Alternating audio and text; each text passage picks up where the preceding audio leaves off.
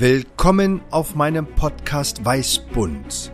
Mein Name ist Professor Dr. Jadet Zihuli und bin Direktor an der Frauenklinik der Charité. Und alle drei Wochen suche ich mit den unterschiedlichsten Gästen den Code des Lebens. Produziert von Brand Activation Berlin. Ich freue mich auf Sie. Ihr Jadet Seholi. Dieser Podcast wird unterstützt von Dr. deinem Online-Portal für CME-Fortbildungen. Auf Dr. findest du erstklassige CME-Kurse, kostenlos für viele medizinische Fachbereiche, ob von unterwegs oder zu Hause. Sammle CME-Punkte wann und von wo du willst auf www.drflix.de. Willkommen bei Weißbund und heute ein ganz besonderer Ehrengast. Aber niemand kann sich besser beschreiben als Mann oder Frau selbst. David, wer bist du? Ja, erzähle ich gerne. Mein Name ist David Matusiewicz. Ich bin in Polen geboren, bin mit drei Jahren nach Deutschland gekommen, Kind einer Arbeiterfamilie, erste Person, die äh, sozusagen akademisch weitergegangen ist und überhaupt studiert hat und war einer der jüngsten Dekane in Deutschland. Bin seither zehn Jahre bereits äh, Dekan, Institutsdirektor an einer der größten Hochschulen in Europa, FOM, für den Bereich Gesundheit zuständig, bin Multiunternehmer, habe mehrere Unternehmen gegründet und mein Thema ist seit 15 Jahren digitale Medizin, also die Schnittstelle zwischen Digitalisierung, Innovation und Gesundheit und Medizin. Bevor wir auf diese großen Herausforderungen kommen, Digitalisierung, Kommunikation, Interaktion, künstliche Intelligenz, ähm, würde ich gerne wissen, Du bist in Polen geboren, aber was hast David mit 13 denn so angestellt und woran hat er gedacht und wusste er, dass er zum jüngsten Dekan wird? Also da muss ich kurz überlegen, was ich mit 13 überhaupt gedacht habe. Ja, also ich, äh, so 18 kann man einordnen, Führerschein und so, aber 13, okay, das war ein paar Jahre früher natürlich nicht. Also da war ich weit weg, da war ich sehr weit weg. Da ging es eher darum, ich, äh, das war glaube ich die Zeit, wo ich äh, überhaupt aufs Gymnasium kam, frisch und das war schon eine Herausforderung, weil das extrem schwierig war, weil ich äh, das eine sozusagen vom Haus aus bilingual aufgewachsen bin, aber leider sehr bilingual in eine Richtung, dass ich eben mit der deutschen Sprache am Anfang auch Probleme hatte, teil äh, auch versetzungsgefährdet auch war in Deutsch und äh, Englisch waren auch nicht so toll. Also das da hatte ich eher so Schulprobleme. Ne? Da war so und und Schule war überhaupt nicht so der der Fokus, aber eher Freizeit der Fokus. Also weit weg von dem. Also hätte ich mir damals noch nicht mal wie kreativ erdenken können, dass ich diesen Weg einschlage. Ja, also äh, schlechte Noten, glaube ich, das ähm, kenne ich sehr gut. Und äh, was hat dir aber dann geholfen, dass du die Kurve dann bekommen hast? Was war es? War es Glück? War es die Disziplin? War es die Unterstützung von zu Hause oder war eine Lehrerin, ein Lehrer dabei, der an dich geglaubt hat? Also wenn ich das für eine Sache runterbreche, war es tatsächlich damals ganz anders als, als die Begriffe. Es war Angst. Angst, weil mein Vater war zu der Zeit auch arbeitslos und ich habe sozusagen da mitbekommen, wie schwer es auf dem Arbeitsmarkt, obwohl ich noch weit weg vom Arbeitsmarkt war. Aber durch diese Prägung habe ich eher angstorientiert äh, gedacht, Hauptsache schaffst du mit deinem ausländischen Namen überhaupt den Anschluss sozusagen, dass du gar nicht irgendwie in solche schwierigen Fahrwässer kommst. Das war der, die Trieb, Triebfeder der Motivation, äh, noch, noch im Studium sogar, ähm, bevor es dann irgendwann, okay, nach einer Promotion und so, dann irgendwann gedacht habe, ja, jetzt brauchst keine Angst mehr haben, weil jetzt hast du so viel Titel und Kittel und keine Ahnung gesammelt, jetzt kann dir nichts mehr passieren, aber das war, eigentlich war das die Triebfeder. Und du beschäftigst dich ja mit digitale ja, Herausforderungen in der Medizin. Und was glaubst du denn, wo sind wir denn 2050? Und wo sind wir, ja, wo sind wir 2050, wenn eine Patientin wegen Bauchschmerzen medizinische Hilfe braucht. Wo ist sie dann und wer begegnet sie? Also ich habe bis 2030 habe ich mir Gedanken gemacht, weiter noch nicht, weil ich habe auch mit PwC eine Studie gemacht, Gesundheitswesen 2030, bis dahin habe ich mal gedacht, also wenn ich jetzt nochmal 20 Jahre nach vorne gucke, hoffe ich erstmal, dass ich noch am Leben bin und das andere ist, ich glaube, das wird radikal sich exponentiell derart verändern, dass wir uns auch heute auch nicht ausmalen können, was jetzt in 25 Jahren sein wird. Aber ich bin mir sicher, dass die eben äh, oftmals einfach zu Hause sein wird, was auch immer da noch zu Hause bedeutet. Aber man wird sozusagen mit dem Gesundheitssystem dort sozusagen in Berührung kommen, wo man dann mit Bauchschmerzen eben ist. Ob es im Auto ist, ob es zu Hause ist, im Urlaub ist, dort wird man sehr stark eben äh, in die Diagnostik gehen und dann immer wieder ins klassische System, wie wir es heute kennen, abbiegen. Aber der Pfad, der wird eben über, über Technologie, ich weiß noch nicht mal, ob es das Smartphone sein, vielleicht wird es auch nicht mehr das Smartphone sein, das ist die nächste Technologie, das wird eben digital sein.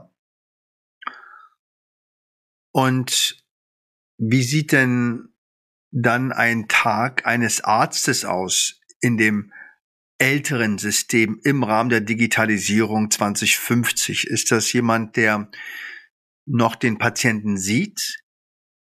Oder ist das jemand, der mit ganz viel digitaler Unterstützung, vielleicht sogar mit Robotern, eben ähm, erst ganz spät die menschliche Begegnung erzwingt? Sind wir jetzt viel näher dran oder wird sich das, glaubst du, auch so verändern, dass der Arzt nur noch in seiner die noch zu beschreibende Kernkompetenz sich bewegen wird? Also ich glaube, und das ist so ein bisschen dieser Mythos, dass jetzt die warme Hand des Arztes ziemlich nah dran ist. Das erlebe ich ganz anders als Patientangehöriger. Ich glaube, heute ist Technik zwischen uns, genau wie uns jetzt natürlich Technik auf der einen Seite verbindet, auf der anderen Seite auch trennt. Und wenn ich mal an die Arztgespräche mit dem Hausarzt denke, dann sehe ich oft nur seinen, seinen Scheitel und dazwischen ist ein großer Monitor, eine Tastatur, wenn er schon tippt, wenn ich durch die Tür komme. Und das wird sich, glaube ich, ich glaube, wir werden diese ganze Technik eher zur Seite wischen. Und die Zeit, die ich mit dem Arzt habe, die wird, ich nenne es Quality Time sein. Das wird ein Gespräch, vielleicht auch ein bisschen sogar ähm, äh, äh Smalltalk sein, weil dieses ganze, wer sind Sie und was haben Sie und das, das wird alles ja schon dann, hoffentlich ist die EPA in 25 Jahren endlich da und auch andere Dinge wird hoffentlich da sein, dass ich da eine ganz andere Art der Kommunikation habe. Da geht es dann um den wirklich um den Faktor Mensch und nicht um irgendwelche Anamnese-Daten, die schon 50.000 Mal vorher gesagt wurden. Also heute ist es ja so, Technik trennt uns. Technik ist entweder gar nicht da oder rudimentär da oder uralt, wie vom Nadeldrucker bis zum Faxgerät, eben übers Telefon das ist ja alles, das, das wird auf jeden Fall in 2050 anders sein und deshalb glaube ich, dass eben die, die Kommunikation eine viel bessere und viel sinnvollere sein wird, für beide Seiten auch mit mehr Spaß verbunden. Ich habe gerade eine Analyse gemacht hier an der Charité und haben eine Patientin getrackt. Einfach geguckt, wer kommt denn zu dieser Patientin während der 14 Tage, die sie im Krankenhaus nach einer siebenstündigen Operation überhaupt begegnet. Und was glaubst du denn, wie viel unterschiedliche Menschen, wir reden jetzt nicht über die Kontakte, berühren eine Patientin mit Eierstockkrebs, wenn sie 14 Tage in die Berliner Charité kommt? Jetzt von dem Personal her oder von den Besuchern? Personal. Es geht jetzt nicht um Personal. die Kontakte. Also wir reden über medizinische Delegierte, ja. die direkt oder indirekt mit dieser Patientin Kontakt hat. Das heißt, von der Aufnahme über den Operateur, über die Krankenschwester. Okay. Also unterschiedliche Personen. Ich würde sagen, ein Dutzend, zwölf. Ja, 144. Okay, das sind viele. Richtig. Und davon ist die Hälfte in direkter Kommunikation und die andere Hälfte indirekt. Der Pathologe, der sieht ja die Patientin selbst nicht, aber ja. untersucht natürlich die Gewebeschnitte beispielsweise. Ja. ja. Und das finde ich ganz spannend, weil wenn wir über Prozesse uns unterhalten, da laufen ganz viele Prozesse parallel und es gibt gar nicht so selten die Situation, wo dann die Patientin sagt, wenn sie entlassen worden ist, mit mir hat keiner gesprochen. Und das ist, glaube ich, auch eine Chance, dass man eben über Digitalisierung Prozesse erstmal visualisiert und sie dann eben im Sinne der Prozesse auch einfach mal anschaut, ohne gleich immer auf Ökonomie äh, zu achten. Aber ich glaube, dass wir ganz viele Dinge machen, die die Prozesse noch gar nicht analysiert haben. Und das ist meine große Sorge, wenn ich Digitalisierung immer wieder thematisiere, dass wir unsere Prozesse, und du hattest das vorhin angedeutet mit der teilweise Patientinnen oder Patientenferne Versorgung, dass wir die noch nicht analytisch und auch nicht kritisch und auch ehrlich miteinander darüber gesprochen haben und dass dann eben Digitalisierung auf schlechte Prozesse auch nicht dann unbedingt den Quantensprung in der besseren Versorgung bringen kann. Wie gehst du denn damit um? Mit der Vision, mit den Erwartungen auch von Institutionen, Digitalisierung auch von unseren Gesetzesgebern, Digitalisierung einzuführen, aber auf der anderen Seite aber kaum Ressourcen existieren, die Prozesse zu optimieren oder sie zu analysieren, sie vielleicht davon zu befreien, dass unnötige Dinge gemacht werden oder Dinge parallel unabgestimmt laufen, die teilweise wirksam, aber manchmal auch Risiko in sich bürgen. Wie gehst du mit diesem großen Gap in dieser Schere um?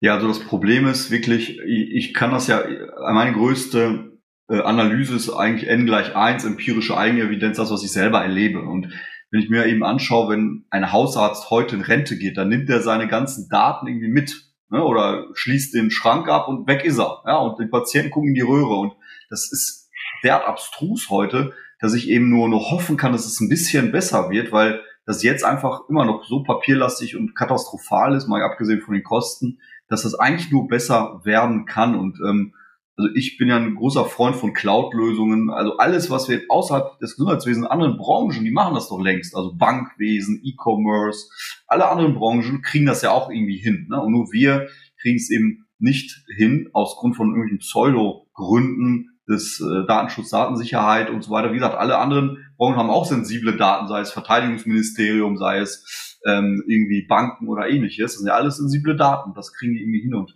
auch andere Länder wie Estland und andere, die kriegen das wunderbar hin. Also das ist so ein, eine Mischung aus diesem berühmten German Angst mit äh, neben Ressourcen auch, glaube ich, auch ähm, äh, filzten Schuber Bildung, Weiterbildung und die Leute, die heute im Driver Seat sitzen, sind eben analog aufgewachsen und wissen es teilweise nicht. Das merke ich jedes Mal, wenn ich mit Politiker auch spreche, die heute Verkehr machen, morgen Atom, dann Gesundheitswesen, die alles und nichts machen. Da fehlt an vielen Stellen auch einfach das Verständnis auf der einen Seite, auch das Know-how und auf der anderen Seite der nötige Pragmatismus, auch mal Dinge 80, 20 zu machen und nicht die perfekte Lösung herbeizureden.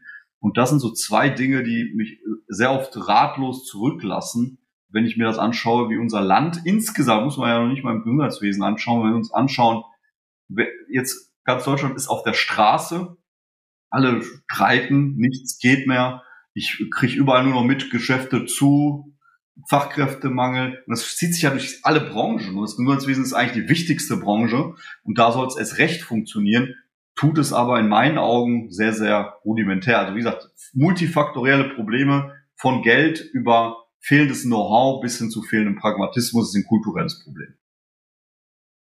Absolut. Beim das, was du sagst, also in einem unserer letzten Weißbund-Podcasts auf der Suche nach dem Code des Lebens, sagte Rudolf Scharping, wir sind die glücklichste Generation, die jemals in Deutschland gelebt hat. Und aber irgendwie weiß das keiner oder merkt es ja keiner, weil wir genau diese äh, Nihilismus und das, was du sagst, es gibt doch ganz klare Bereiche, wo es ja funktioniert. Und ich glaube, dass wenn wir über Militär oder Geheimdienste reden, das ja auch nicht ganz anders sein kann, als wenn es um sensible Krankheitsdaten geht.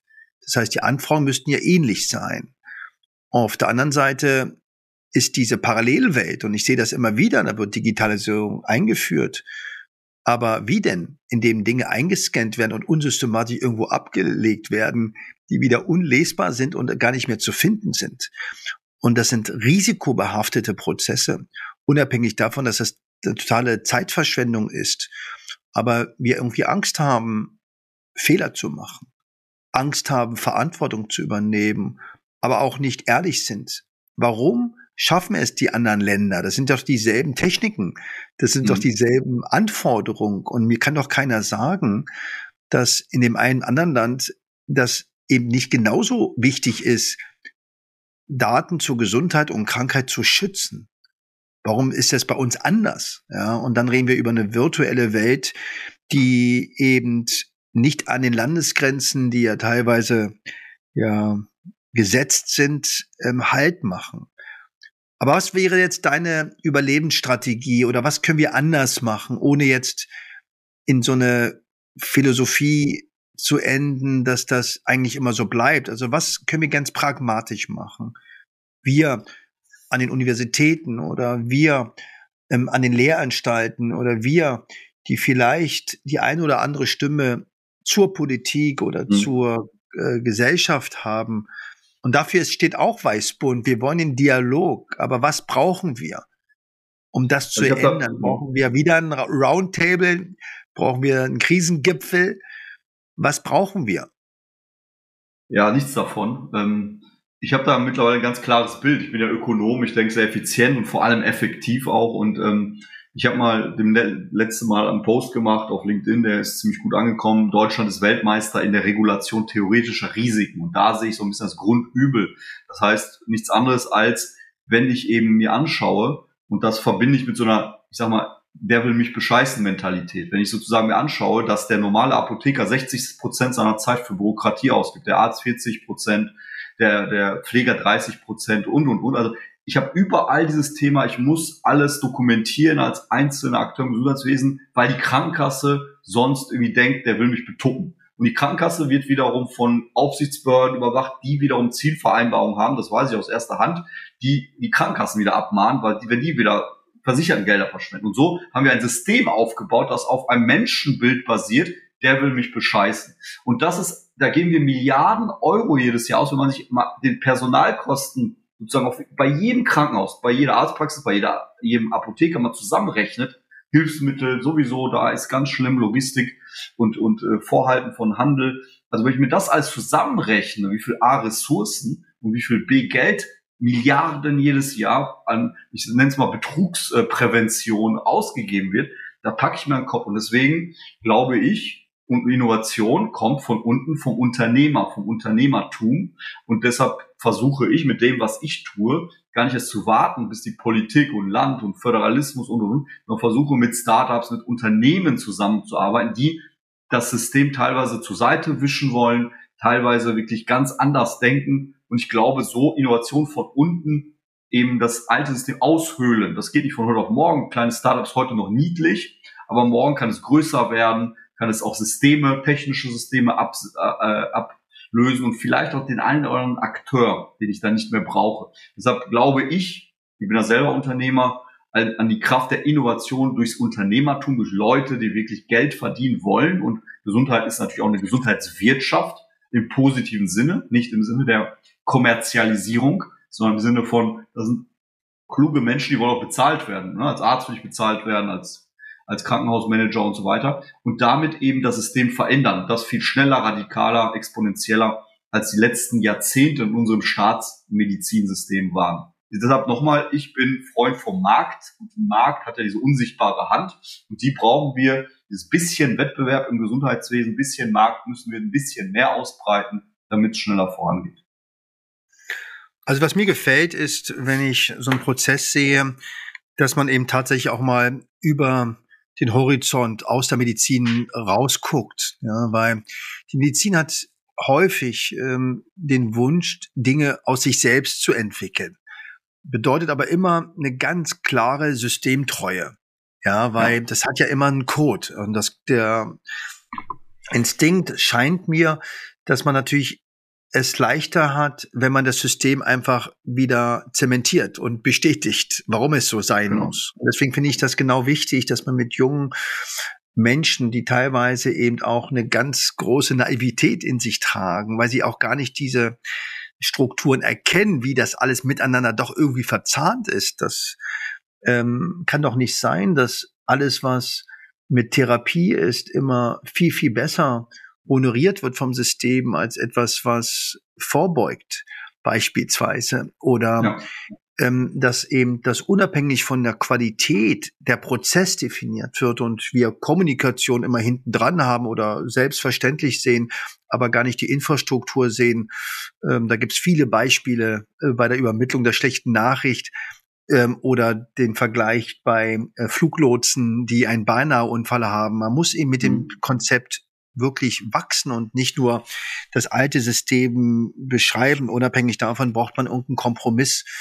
Und ich glaube, auch um meinen Code vielleicht ab und zu mal zu reflektieren, ähm, man muss manchmal auch von einer Vision ähm, sich eben begeistern lassen und nicht nach links und rechts gucken, weil jemand sagt immer nur, äh, es geht nicht oder es gibt Probleme und das darf man nicht und so weiter. Und ich glaube, da müssen wir uns ändern und auch die große Institution, egal wie alt sie ist, muss dafür offen sein. Deswegen bin ich da ganz begeistert von dem, was du seit vielen Jahren jetzt machst ähm, und sich auch traust, das runterzubrechen, weil das ist, denke ich, auch wichtig.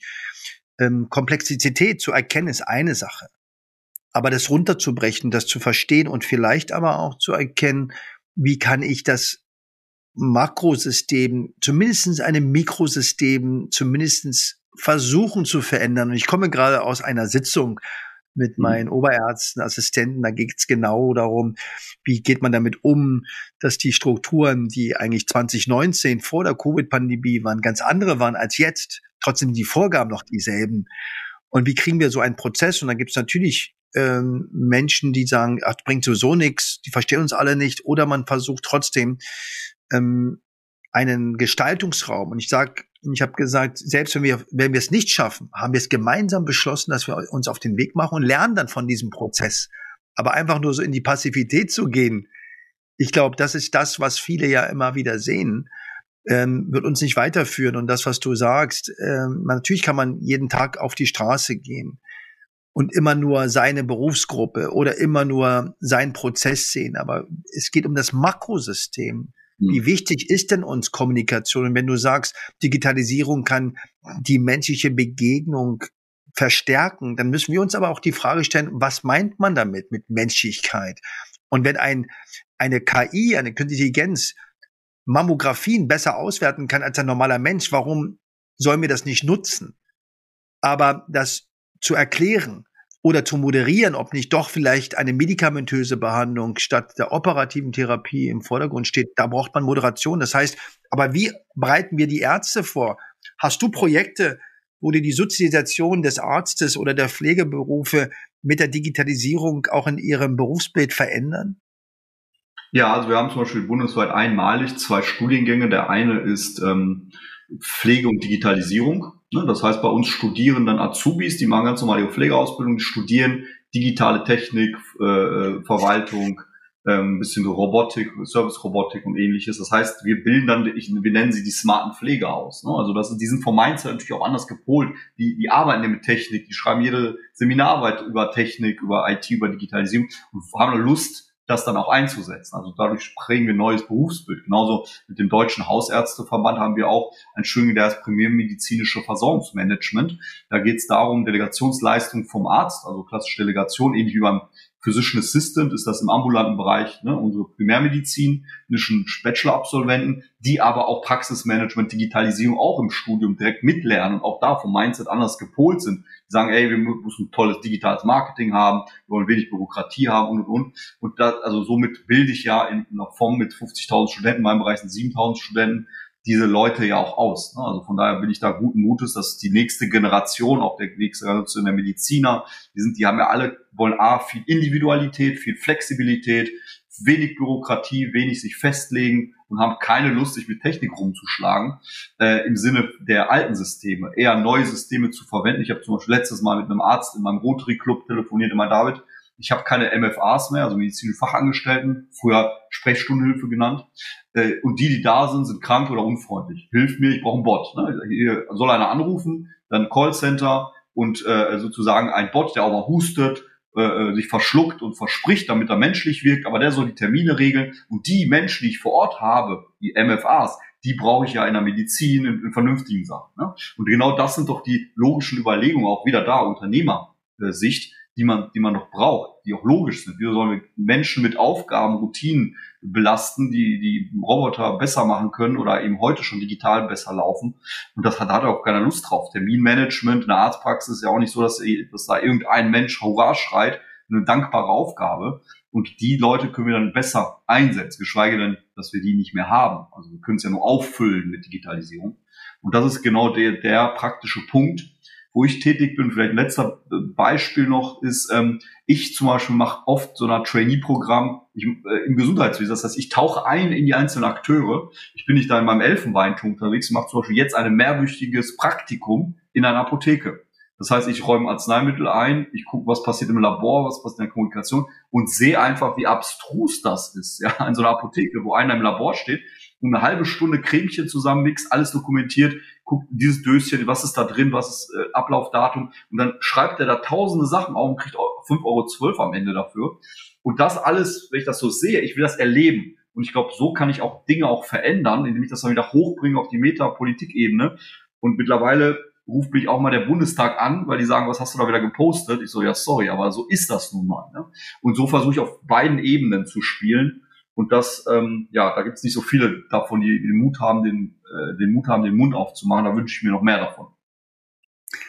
Ja, also vielen, vielen Dank, dass du dich so, sag ich mal, einbringst und auch wirklich ein ja, Crosstalker im wahrsten Sinne des Wortes bist und finde es auch toll, dass wir uns über Yes We Cancer kennengelernt haben und wir haben auch einen gemeinsamen, sehr engen Freund, den Professor Werner, den ich extrem schätze, der auch ein wirklich ähm, Horizont erweiternder, aber trotzdem auch sehr, sehr menschlich ähm, eben versucht, Medizin auch als Direktor zu ähm, ja, umzusetzen. Ich danke dir und möchte mit einer Frage abschließen, die ich dir natürlich nicht wünsche. Wenn du eine Henkersmahlzeit haben würdest, was wäre es? Also meine ist es Tagine mit Lamm, mit Sesam, mit Backpflaumen, mit Kurkuma, Pfeffer und Ingwer. Was wäre denn deine Henkersmahlzeit, lieber David? Also ich habe mir selber mal einen Beefer gebaut mit einem Freund von mir, der Maschinenbauer ist. Also ich finde ein sehr gutes Steak äh, ganz gut, ein Rind Rindersteak irgendwie mit Mais gefüttert und so weiter. Und dann wäre es wahrscheinlich ein, ein Medium Steak äh, als Henkersmahlzeit. Das ist, hört sich gut an und da geht jetzt schon wieder der Mund, äh, Wasser im Mund zusammen. David, vielen, vielen Dank, dass du heute bei Weichsbund warst. Mir hat das sehr viel Freude gemacht und ich bin mir sicher, dass wir noch viele, viele Gelegenheiten nutzen werden, zu versuchen, das System zum Wohle der Patientinnen, aber auch der Mitarbeiter und Mitarbeitern zu verändern. Vielen, vielen Dank. Danke auch. Ich glaube auch so ein bisschen Schwarmintelligenz, wenn jeder in seinem Umfeld was macht, hat das eine enorme Kraft in Summe. Ne? Danke.